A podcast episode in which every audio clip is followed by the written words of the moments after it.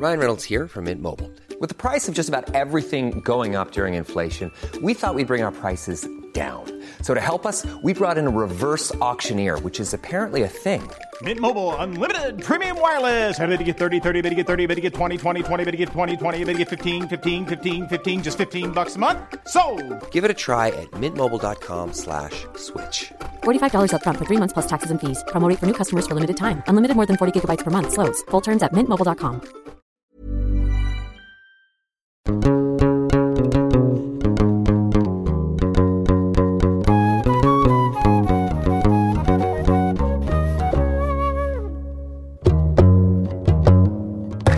chers auditeurs, bienvenue dans cet épisode de Jeans. Aujourd'hui, on va parler d'hétérocarnisme en contexte musulman. Hétéro quoi? Alors, le carnisme, c'est à la base le fait de consommer de la viande. Maintenant, on utilise ce concept pour parler du rapport de domination entre l'être humain et les animaux qui tentent à justifier la consommation de viande. Ce qui se cache donc derrière le carnisme, c'est une sous-idéologie, ce qu'on appelle le spécisme, qui accorde donc plus d'importance et qui hiérarchise les intérêts des humains au-dessus de ceux des animaux. Face à ça, on peut être vegan, c'est-à-dire avoir la conviction que l'être humain ne doit pas asservir et tuer les animaux pour manger, se vêtir ou se divertir. Et bien sûr, les vrais mâles de ce monde aiment la viande. La viande devient une sorte de booster de testostérone, une mâle bouffe. Comment inventer alors un monde égalitaire entre humains et animaux? Quelle place l'homme avec un petit h doit-il remettre en question dans la chaîne alimentaire, dans l'univers culinaire, dans la sphère sexuelle, dans la dimension culturelle et dans la pensée religieuse? Comment on peut croiser un combat féministe, végétariste, antiraciste et un hétéropatriarcat, une pratique de l'islam perçue comme trop étouffante et une consommation acharnée de viande si l'hétérocarnisme considère la femme comme une pièce de viande, est-ce que les plans crus deviennent des plans culs? Qu'est-ce que la viande a de sexuel et qu'est-ce que la sexualité a de carniste? D'autant plus dans un contexte islamique. C'est ce que nous allons voir aujourd'hui. J'ai le plaisir d'accueillir Martin Page. Il a étudié la sociologie, la linguistique, la psychologie, la philosophie, l'histoire de l'art et l'anthropologie. Et pourtant, son premier roman publié en 2001 et intitulé Comment je suis devenu stupide. Martin est un génial écrivain, illustrateur et éditeur qui a collectionné les publications d'ouvrages depuis deux décennies, dont beaucoup sont à destination des enfants, mais aussi deux livres emblématiques de ses combats qui m'ont beaucoup marqué moi, personnellement. D'une part, Au-delà de la pénétration en 2019, et par rapport au sujet du jour, Les animaux ne sont pas comestibles, en 2017. Cher Martin Page, merci d'avoir accepté l'invitation. Merci à toi. Pour reprendre quelques jolis mots sains, au commencement était le verbe. Alors on va commencer par identifier les éléments de langage qui associent la femme à une pièce de viande. On trouve toutes sortes d'approches de drague pourries en arabe pour chasser l'arzela, la gazelle. On dit d'une femme qu'elle est hazza pour dire qu'elle est bien en chair. Il y a aussi plein d'expressions ignobles du type doklfredet bib, c'est-à-dire ces petites cuisses, je les vois bien dans un tagine aux oignons et aux raisins secs. Ou alors je la vois trop bien dans un tagine à la patate et aux olives.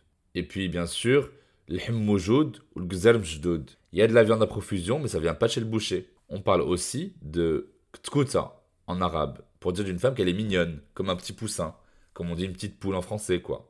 Mais d'ailleurs, les expressions françaises vulgaires ou familières du type bouffer une chatte, faire des cochonneries, en disent long. Les émojis aubergines, abricots, les bananes, aussi. C'est donc à chaque fois un animal, une pièce de viande dans laquelle l'hétérosexuel vient croquer, mordre et attaquer. J'en viens donc à ma question. Est-ce que dans le langage et dans la vie de tous les jours, l'homme chasseur cherche à dévorer le corps des femmes gibier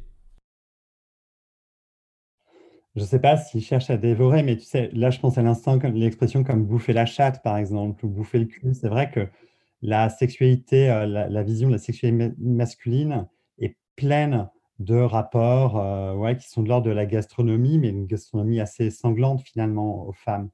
Donc, euh, je ne sais pas exactement ce, qui se joue là-dedans, mais c'est un constat qu'on fait des, féministes, à la fois souvent féministes et végétariennes, parce que le, les deux mouvements sont, souvent assez liés, mais une fille comme une femme, par exemple, comme Carl G. Adams, qui a écrit La politique sexuelle de la viande et la pornographie de la viande, a fait tout un livre avec des photos de publicités, de devantures de restaurants, de devantures de boucheries, où des, des poules sont habillées en barésie, où des cochons sont présentés comme des femmes alanguies sur un sofa. Et oui, il y a quelque chose de très frappant dans cette gémellité entre le destin fait aux animaux qu'on va manger et aux femmes les hétérosexuels avec lesquels ils veulent coucher d'une certaine manière. Une anthropologie de l'alimentation peut distinguer le couple homme-femme aussi bien que le couple viande rouge-viande blanche. Un gros jarret de bœuf, bien saignant pour monsieur, et une bonne petite cuisse de poularde pour madame. Car oui, c'est le sang qui indique la virilité de l'homme hétérocarniste. Il est assez intéressant de lire les travaux de l'anthropologue Priscille Touraille, qui postule que si les femmes sont aujourd'hui physiquement plus petites que les hommes, c'est parce qu'elles auraient moins consommé de viande à travers l'histoire. Les femmes ont toujours pratiqué certaines formes de chasse, notamment chez les Inuits d'Arctique, qui font la chasse aux phoques, et chez les aborigènes d'Australie, où elles traquent des animaux dans les terriers et les arbustes par le feu.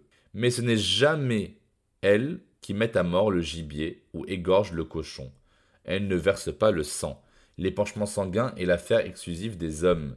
Parce qu'elle-même saigne périodiquement, la femme est écartée de l'abattage du bétail, de la boucherie et de la guerre. Les hommes font couler le sang de l'ennemi ou de la bête, les femmes, elles, sentent couler leur propre sang le long de leurs cuisses. Le sang versé est glorieux, le sang perdu est impur.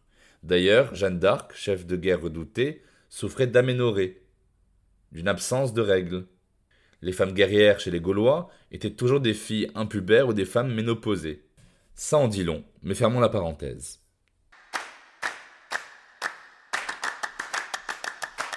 D'ailleurs, c'est un sang, on peut, on peut penser au sport, par exemple, c'est aussi les sports les plus sanglants qui vont attirer les, euh, hommes et beaucoup moins les femmes. C'est en train aussi un, peu, un peu d'évoluer tout ça. Mais ouais, très clairement, le barbecue, c'est un truc de mec. Et, euh, d'ailleurs, quand euh, des hommes végétariens ou, ou véganes sont là, c'est en train un peu de changer ça aussi. Mais il y a toujours un genre de moquerie. Il, y a, il, y a, un genre de, moquerie à l'égard des hommes véganes et végétariens qui les ramène à une position euh, de femme, euh, d'homme pas assez viril. Il y a une expression en anglais pour parler des véganes, c'est soy boy. C'est un truc super méprisant, en fait, qui, voilà, c'est pas des vrais mecs, quoi, c'est des euh, garçons soja. Et donc, oui, c'est une attaque assez permanente. C'est une réalité donc très, très sociale. C'est-à-dire, c'est les mecs qui font des barbecues, c'est ceux qui mangent le plus de viande rouge, ce sont eux qui sont des chasseurs. Mais il y a aussi, ouais, c'est aussi un instrument de, de moquerie et dévalorisation des mecs qui osent s'écarter de la norme hétérosexuelle machiste. Quoi. Le barbecue est, comme tu l'as très bien dit, un moment sociologiquement relié aux hommes. Pourtant, une enquête OpinionWay montre qu'à l'occasion d'un barbecue, les femmes s'occupent à 75% de faire les courses, à 72% d'élaborer le menu et à 48% de la préparation de la viande. Bonjour la charge mentale mais elles ne sont au final que 8% à s'occuper des aliments sur le grill. Vaut mieux qu'elles s'occupent de la salade, en cuisine, et laisser les hommes entre eux préparer la barbaque en plein air. Et puis de toute façon, les hommes seraient plus forts et plus performants grâce à leur alimentation carnée, alors que les femmes, sédentaires à la maison et minces de préférence, gagneraient à avoir une alimentation plus végétale.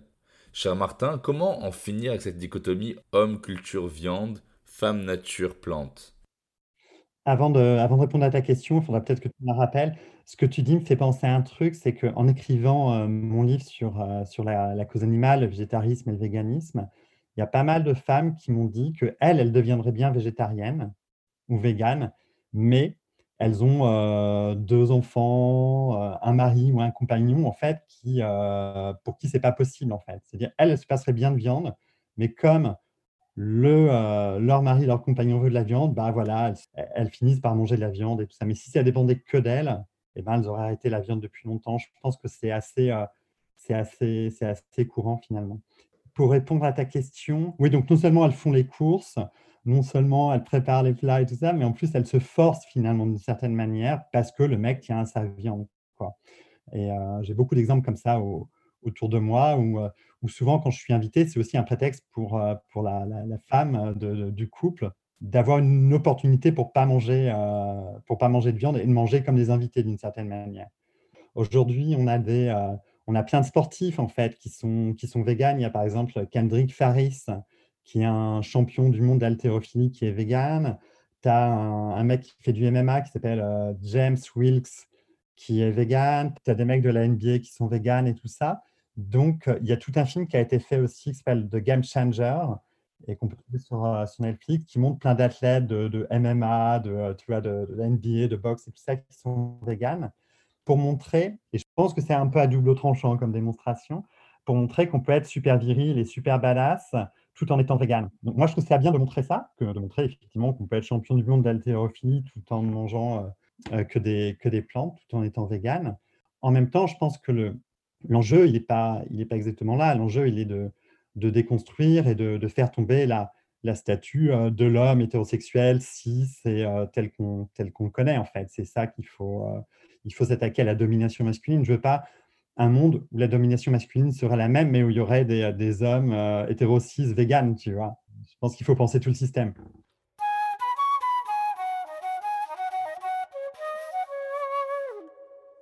Dans le Saint-Coran 5.4, il est dit Ô prophètes, les croyants t'interrogeront à propos de ce qui leur est permis de consommer. Dis-leur Vous êtes autorisés à consommer toutes les bonnes nourritures non interdites à votre portée ainsi que le gibier capturé pour vous par des carnassiers, falconidés et chiens de chasse, spécialement dressés à cet effet, une fois que vous leur aurez appris ce que Dieu vous a enseigné. Il y a des dizaines de règles à respecter, mais la chasse est autorisée en islam. En revanche, tout coup porté doit être tranchant et doit être la cause de la mort de l'animal.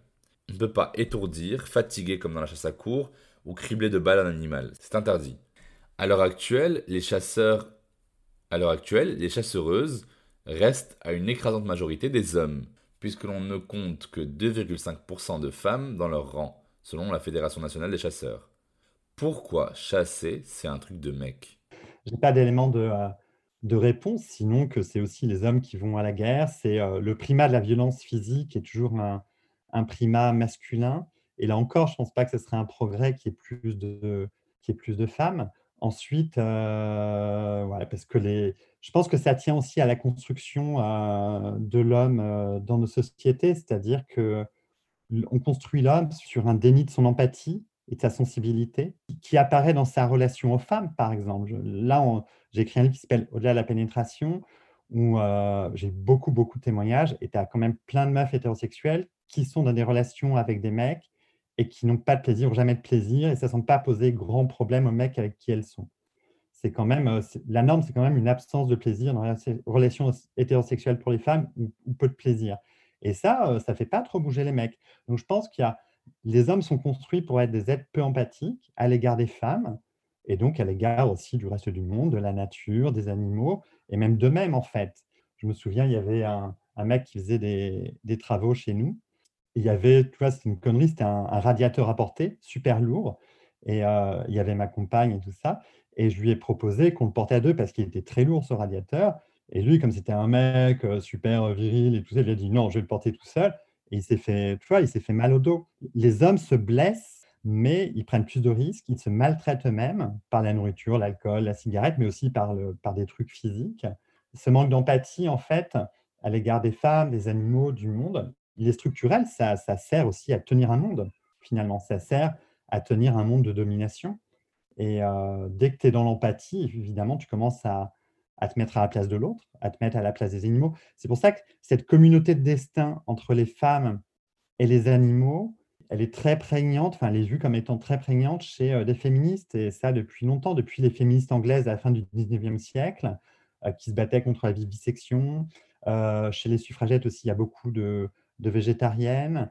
Et euh, au XXe siècle aussi, il y a, beaucoup, beaucoup de, femmes végétariennes qui sont féministes et qui font lien entre les deux, sans pour autant mettre une égalité. Je pense qu'il y a plein de femmes aussi qui sont très méfiantes de euh, qu'on dise que les vaches sont violées, par exemple, que voilà, qu'on n'utilise pas exactement les mêmes thèmes, mais dire il y a quelque chose quand même de commun.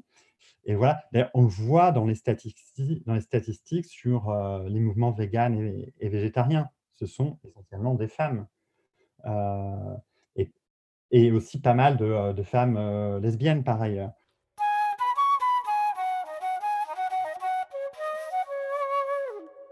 J'avais vu une campagne de l'Association de défense des droits des animaux, PETA, qui rappelait très justement, il y a quelques années, que la consommation de viande pouvait fortement nuire à la sexualité.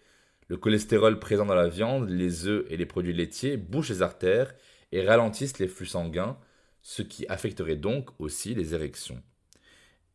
Cher Martin, est-ce que les régimes non carnistes permettraient une meilleure longévité sexuelle? Et là, il y a un argument euh, scientifique, médical en fait, c'est-à-dire que si vraiment ton truc c'est de euh, bander longtemps et dur, en fait, arrêter de manger de la viande parce que la viande c'est ce qui va boucher tes artères, c'est ce qui donne du cholestérol et tout ça. Donc les médecins le diront, mais plus tu bouffes de viande, moins tu, risques de bander longtemps euh, dans ta vie euh, d'homme ayant une sexualité. Euh. Si vraiment le but de quelqu'un, c'est de bander longtemps et dur, bah, il faut éviter la viande, parce que la viande, c'est plein de corps gras saturés qui bouchent les artères, qui font du cholestérol. C'est-à-dire que les problèmes d'érection, ce n'est pas tout le temps le cas, mais une part de problèmes d'érection des gens, des hommes, c'est parce qu'ils ont une nourriture avec trop de graisses animales. Donc c'est ça qui est un peu paradoxal. C'est-à-dire si, si ton truc c'est vraiment de bander dur et longtemps, vaut mieux que tu sois végétarien ou vegan finalement. Donc il y a vraiment quelque chose de super paradoxal d'associer euh, manger beaucoup de viande rouge et être euh, super viril et bander longtemps. Mais non, c'est tout le contraire qu'il faut faire en fait. C'est intéressant parce que la puissance sexuelle peut aussi s'exprimer par la métonymie du cheval, animal musculeux, rapide et fougueux. Au lit, on parle d'être un étalon, L'anthropologue Olivier Gazalet a appelé ça la centaurisation de l'homme. Il devient un homme cheval tout puissant, et plus vulgairement par l'injonction d'avoir une bite de cheval. C'est pourquoi certains prédicateurs musulmans aussi interdisent aux femmes de monter une personne, un animal ou un objet, c'est-à-dire qu'elles ne peuvent pas faire de vélo ou monter à cheval de peur de rompre le sacro-saint hymen. D'autre part, la position sexuelle de l'Amazone, du nom de ce peuple de femmes qui montaient à cheval, serait interdite.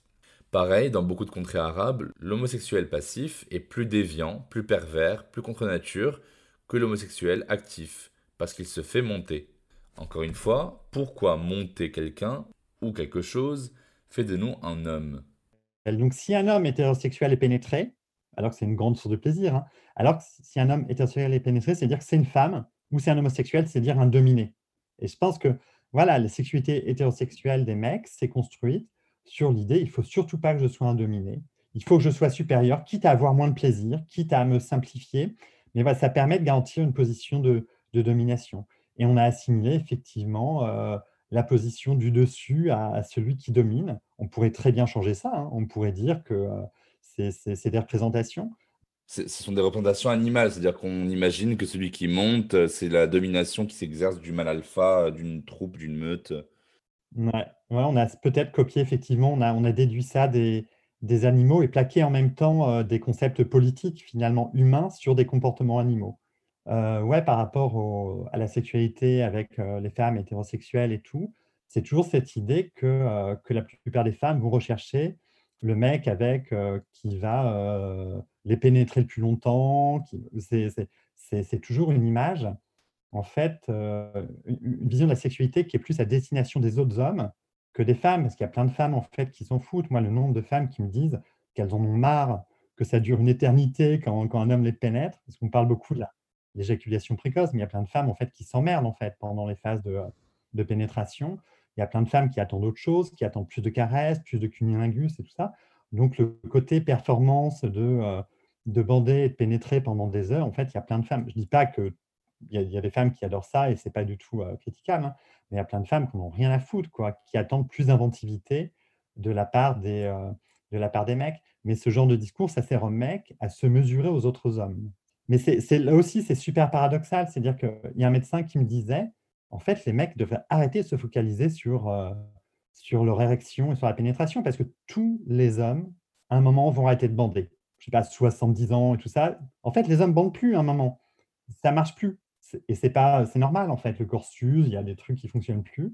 Donc, euh, et, euh, ça, ça peut pas être la fin de la sexualité.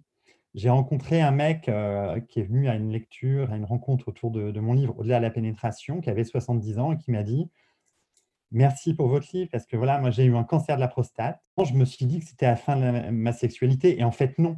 Donc, ouais, il y a quelque chose qui est, super cruel et violent euh, dans le fait de se focaliser sur, euh, le côté euh, viril, érection, pénétration, à l'égard des femmes, mais aussi à l'égard des hommes, des, hommes eux-mêmes finalement. En islam, l'Eid Kbir, la grande fête, de son vrai nom, Eid al-Adha, c'est-à-dire la fête du sacrifice, qu'on appelle Tabaski chez nos amis tchadiens et camerounais, est la plus importante du monde musulman.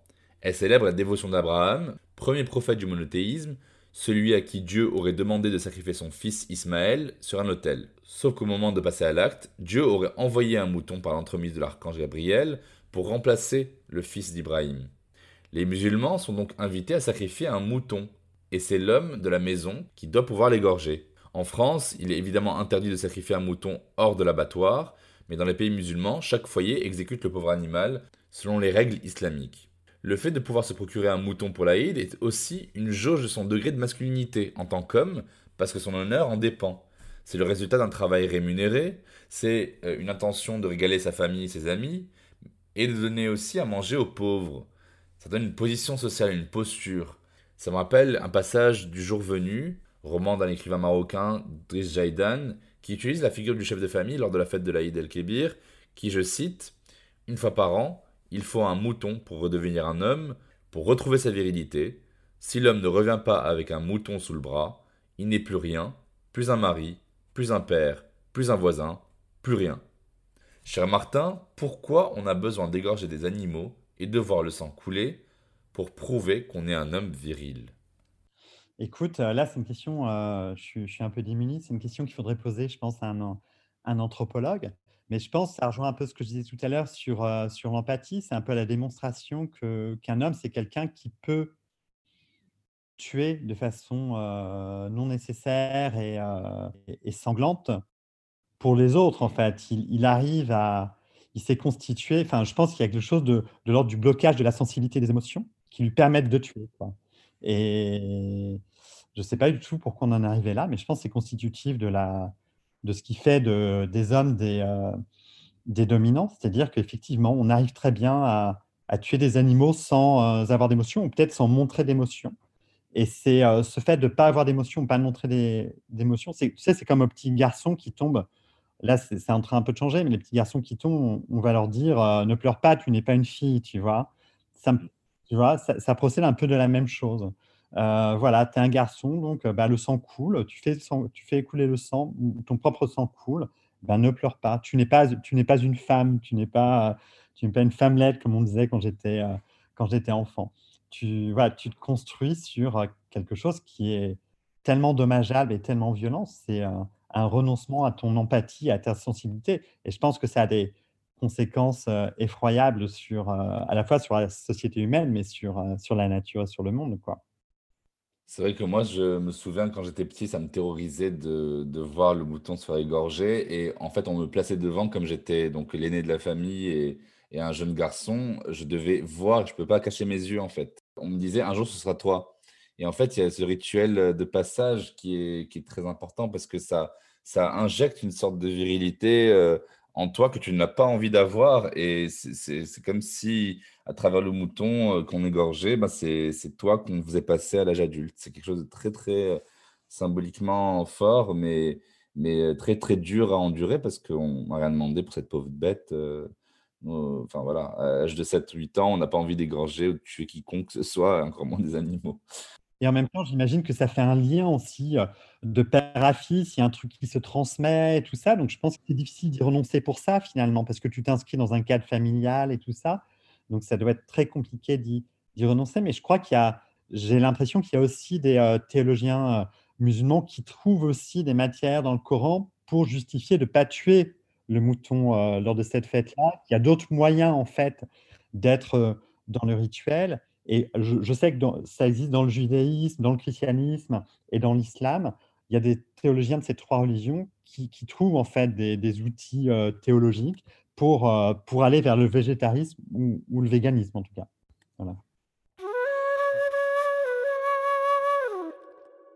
L'interdiction de manger du porc pour les juifs vient du Lévitique 11.7. Dans le Coran, l'interdit provient de la sourate de la vache, verset 173. Il est dit Certes, il vous est interdit la chair d'une bête morte, le sang, la viande de porc, et ce sur quoi on a invoqué un autre nom qu'Allah. Il n'y a pas de péché sur celui qui est contraint, sans toutefois abuser ni transgresser, car Allah est miséricordieux. Les juifs et les musulmans rejettent effectivement l'insalubrité, la toxicité, Le cochon, justement, entre dans cette dernière catégorie parce qu'il est ni halal ni kasher, il est traditionnellement associé à un caractère obscène et pouvait mettre en péril la santé de l'homme. Pourtant, on traite encore certains hommes de gros porcs, alors que le porc n'a rien demandé. Et on se demande du coup s'il vaut mieux balancer le porc à la poubelle ou balance ton porc sur les réseaux sociaux. Waouh, mais c'est une question tellement, euh, tellement complexe. En tout cas, oui, j'ai euh, peut-être qu'on accuse l'animal de se comporte en, en nous d'une certaine manière. C'est toutes les insultes, c'est l'histoire de toutes les insultes où il y a des animaux, en fait, qui cachent souvent des, des oppressions et des tragédies à venir. Je pense à la manière dont on traitait les, les juifs de vermine, dont on parle. Il y a toujours un quand on utilise un vocabulaire animalier en général pour insulter des catégories de population, c'est pas pas très très bon signe et ça dit pas quelque chose de, de, de, de, l'horreur de ces animaux, mais ça dit quelque chose des horreurs des plans qu'on prépare pour les, pour, les, pour les êtres humains. je suis toujours un peu sceptique, sans remettre en cause du tout euh, euh, quand, quand, les femmes utilisent le, le, le, slogan euh, balance, ton porc, je pense que c'est pas approprié de, leur reprocher en fait. Ça, je veux dire, les gens font, font, font ce qu'ils veulent et que ça met pas en cause la dignité du, du cochon. Mais ouais, je pense que le problème, c'est euh, enfin, c'est dommage d'animaliser l'homme pour pointer ses faiblesses. Ces mecs qui violent, ces mecs qui, euh, qui détruisent la nature, c'est pas des monstres ou des porcs. ça, ce sont des vrais mecs, malheureusement. C'est des mecs comme la euh, société patriarcale les a construits. Donc, il faudrait pas. Ensuite, ce, hashtag balance ton porc, comme on, utilise des insultes et tout ça. Donc, je ne veux pas critiquer ça. Mais le problème, c'est la normalité de l'homme, de l'homme hétérosexuel dans cette société patriarcale, parce que cette normalité est destructrice à, à tous les égards. Les musulmans et les chiens, c'est une grande histoire. Il y a plusieurs siècles, ils étaient tués à Bagdad. Aujourd'hui, ils sont encore chassés à la pierre au Bangladesh et au Népal comme des êtres impurs, alors que le prophète a beaucoup respecté les chiens. Selon l'école malékite, un chien vivant, sa gueule, son museau, sa bave, ses poils, sa peau sont purs. Un passage du Coran évoque d'ailleurs la grande proximité entre les chiens et les humains à l'époque du prophète. Dans la Sourate 18, verset 18, Qu'est-ce qui fait donc, cher Martin, que dans certains pays on leur jette des pierres, dans d'autres on les mange, et dans d'autres encore, ils soient tellement humanisés qu'ils peuvent hériter d'une fortune?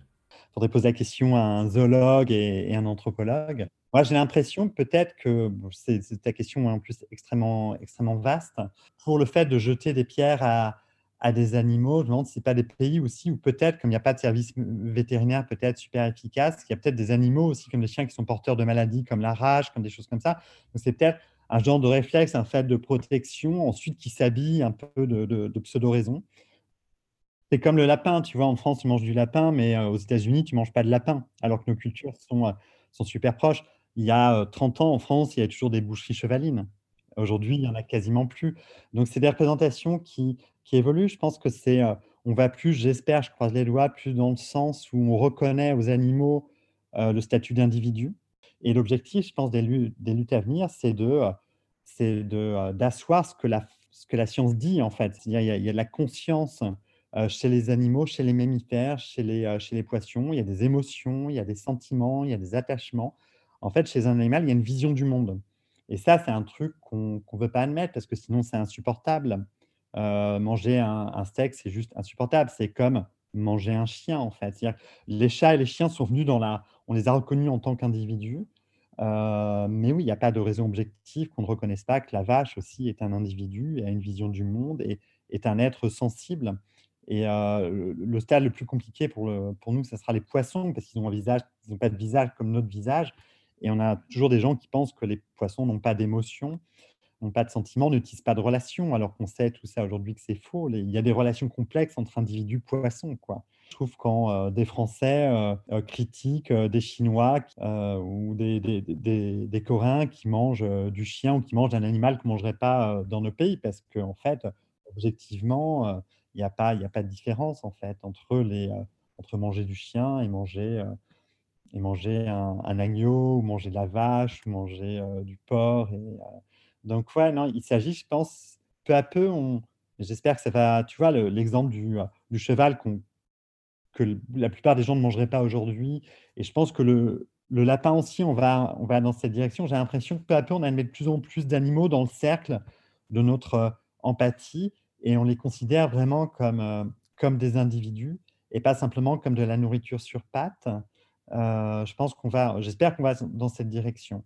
Euh, L'hétérosexualité masculine s'est construite aussi dans la violence à l'égard des, femmes, mais pour le coup, l'humanité s'est aussi construite dans la violence à l'égard des, animaux. Il faut qu'on qu'on en sorte finalement. Il faut qu'on qu'on arrive à comprendre que remettre en cause le statut supérieur de l'être humain,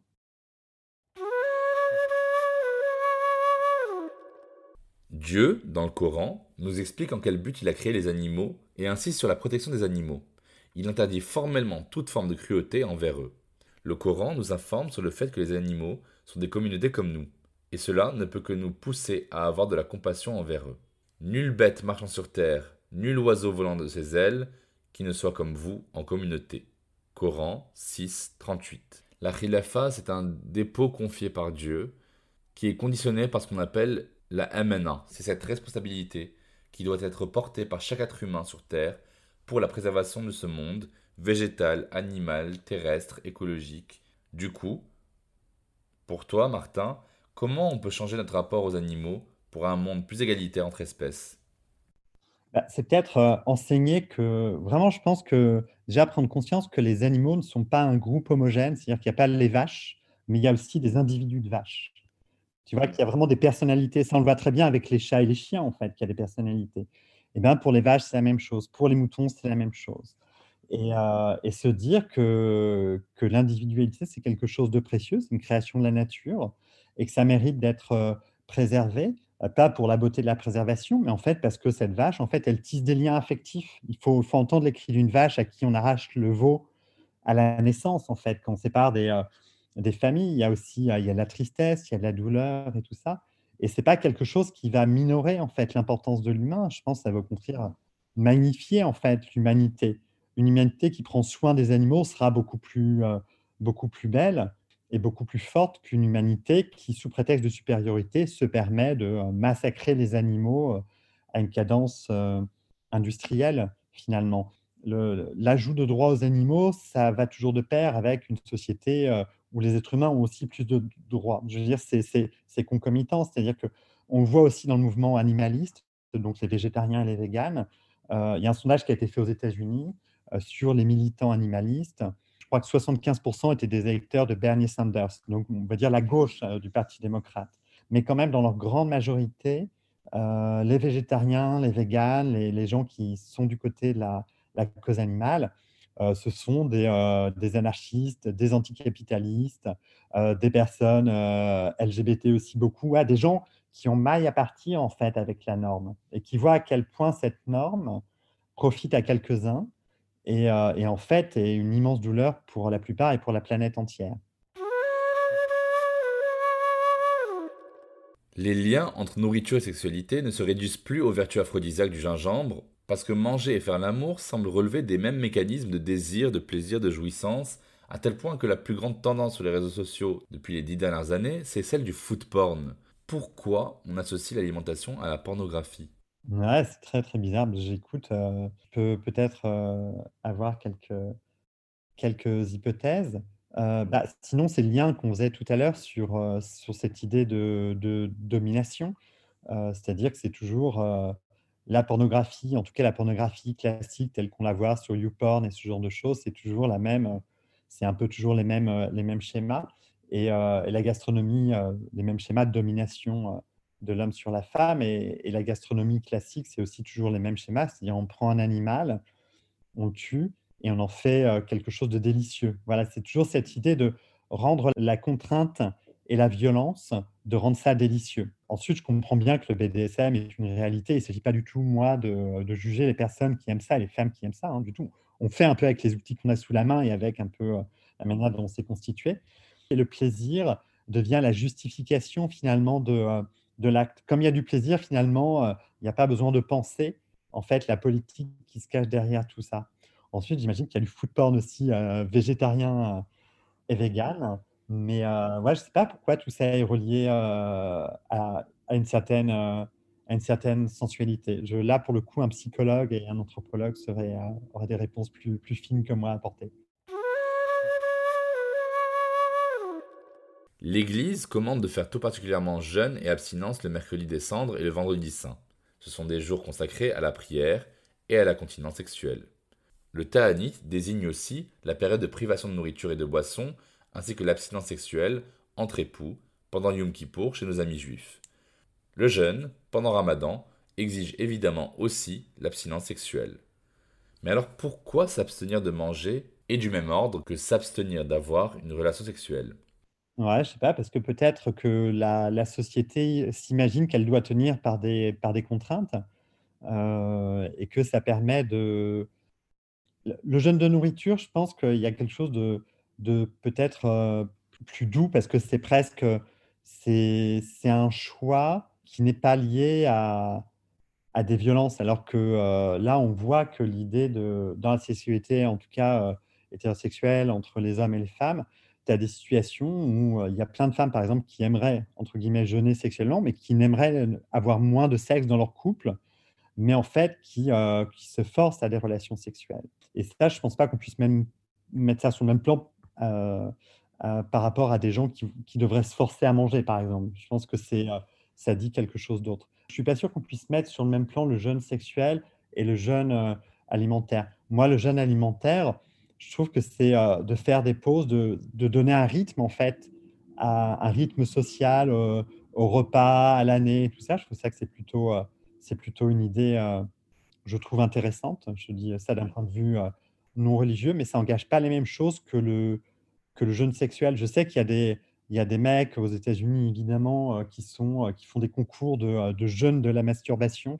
Ouais, il y a aussi un truc dans la région, catholique en tout cas où la masturbation était condamnée et réprimée et tout ça. Donc ouais, le même plan, moi, le jeûne alimentaire, j'ai des, j'ai des potes musulmans et tout ça et je trouve ça, voilà, participer à ce moment-là, c'est un moment spécial dans la vie, ça donne un rythme, ça donne une conscience des choses et tout ça et je trouve ça plutôt, enfin, moi, je trouve ça passionnant et vu de l'extérieur et le et alors que dans la sexualité, ce dont on a plus besoin, c'est de, heu, bah, de parler sexualité dans les couples et de savoir, heu, ce dont on a envie et quand on a envie et ne pas s'infliger des relations sexuelles alors qu'on n'a pas envie. On n'a pas besoin de jeûne dans la sexualité, on a besoin de parler et de respecter les rythmes de chacun et même socialement, je vois par exemple comment dans les groupes d'amis, on peut soit moquer la trop grande fréquence des rapports sexuels de quelqu'un, soit au fait que cette personne a peu de rapports sexuels. Bah, ouais, mais il y a ouais, y a les asexuels par exemple, mais il y a aussi des gens qui sont très bien à ne baiser qu'une fois par semaine ou une fois par mois et on est toujours super normatif sur la question des rythmes sexuels et ça doit changer parce que c'est pas tolérable que plein de gens se forcent à baiser, en fait, alors qu'ils n'ont pas envie ou qui baisent sans avoir de plaisir et et qui se disent que c'est leur faute ou que c'est ou que c'est la norme, quoi. Pour finir sur une note plus futuriste, avec le XXIe siècle est né aussi le néocarnisme, qui vient relégitimer la consommation de viande par la promotion du locavorisme, des producteurs locaux, des petits paysans, des labels bio, du bien-être des belles vaches charolaises qu'on masse à longueur de journée, des poules qu'on cultive à l'air libre, à qui on passe du Chopin et du Mozart. Que penser du néocarnisme? Si, en fait, il ne restait plus que le petit élevage paysan et que les gens mangeaient que de la viande une fois par semaine, j'applaudis des 2 mains. Heu, comparé, tu vois, là, il y a 60 milliards d'animaux, heu, terrestres qui sont tués chaque année, 1 000 000 de poissons. Si on peut réduire tout ça de de de de 1 sé à 1/7, c'est autant de vies sauvées.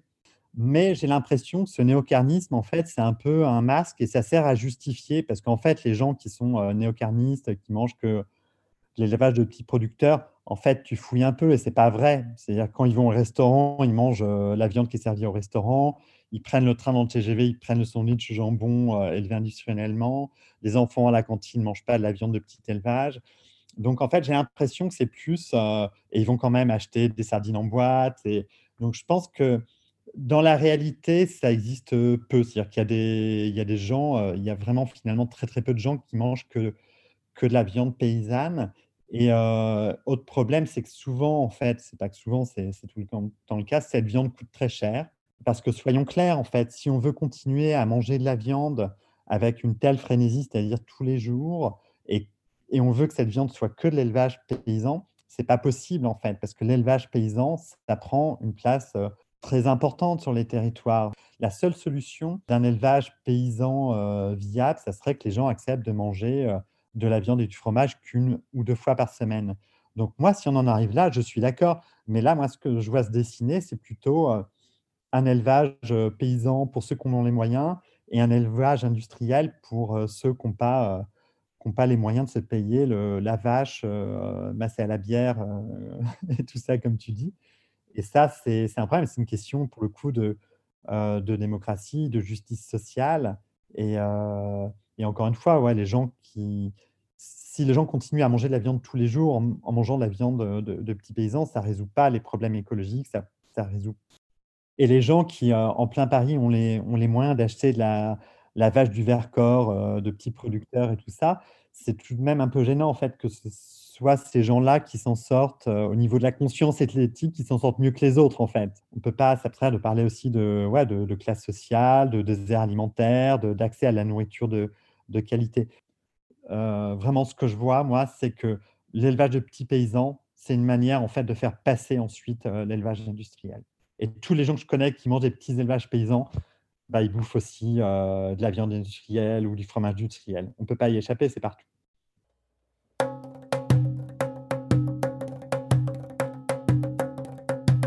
Nous allons conclure, mais avant, dans chaque épisode de Jeans, on déconstruit ensemble un mythe ou un mytho qu'on m'a dit ou que j'ai souvent entendu. Il y a quelques années, on regardait un documentaire animalier avec des potes, et un d'entre eux disait, sur le ton de la blague, pas très drôle du coup, Tu vois, même les lionnes, elles vont chasser la proie pour que le lion mange. C'est dans l'ordre naturel des choses que les femelles préparent à bouffer au mâle.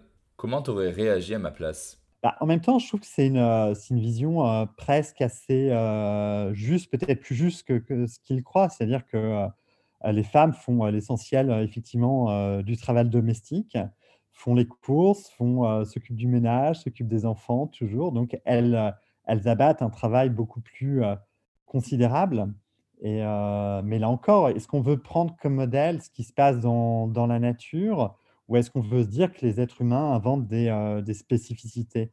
Je pense que c'est toujours, on en revient à ces parallèles humains-animaux, je trouve que c'est toujours extrêmement gênant en fait, et que ça cache en fait des, des choses idéologiquement qui, qui, posent, qui posent problème, parce que dans ce cas-là, tu vois, il y a des il y a des lions qui, bouffent leur bébé, par exemple. Est-ce qu'on va prendre les lions comme modèle? Non, évidemment pas. Donc ouais, je suis toujours très sceptique et sur ces parallèles entre les animaux et les êtres humains. Merci infiniment Martin de m'avoir accompagné aujourd'hui dans cette réflexion inédite. Merci à toi.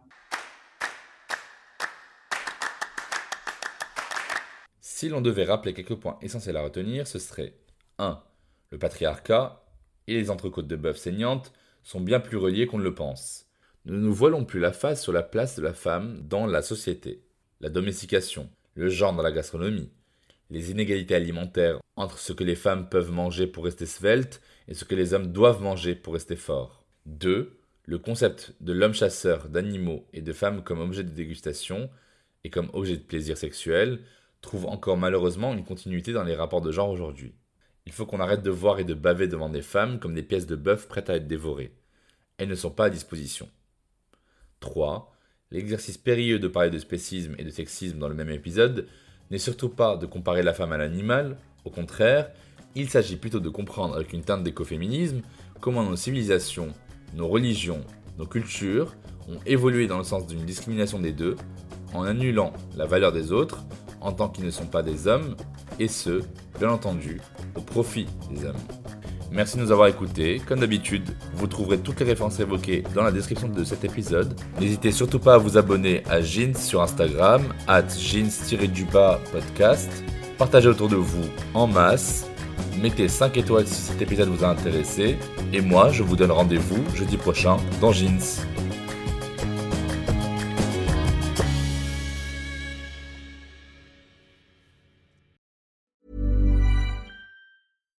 When you make decisions for your company, you look for the no-brainers. And if you have a lot of mailing to do, stamps.com is the ultimate no-brainer. It streamlines your processes to make your business more efficient, which makes you less busy.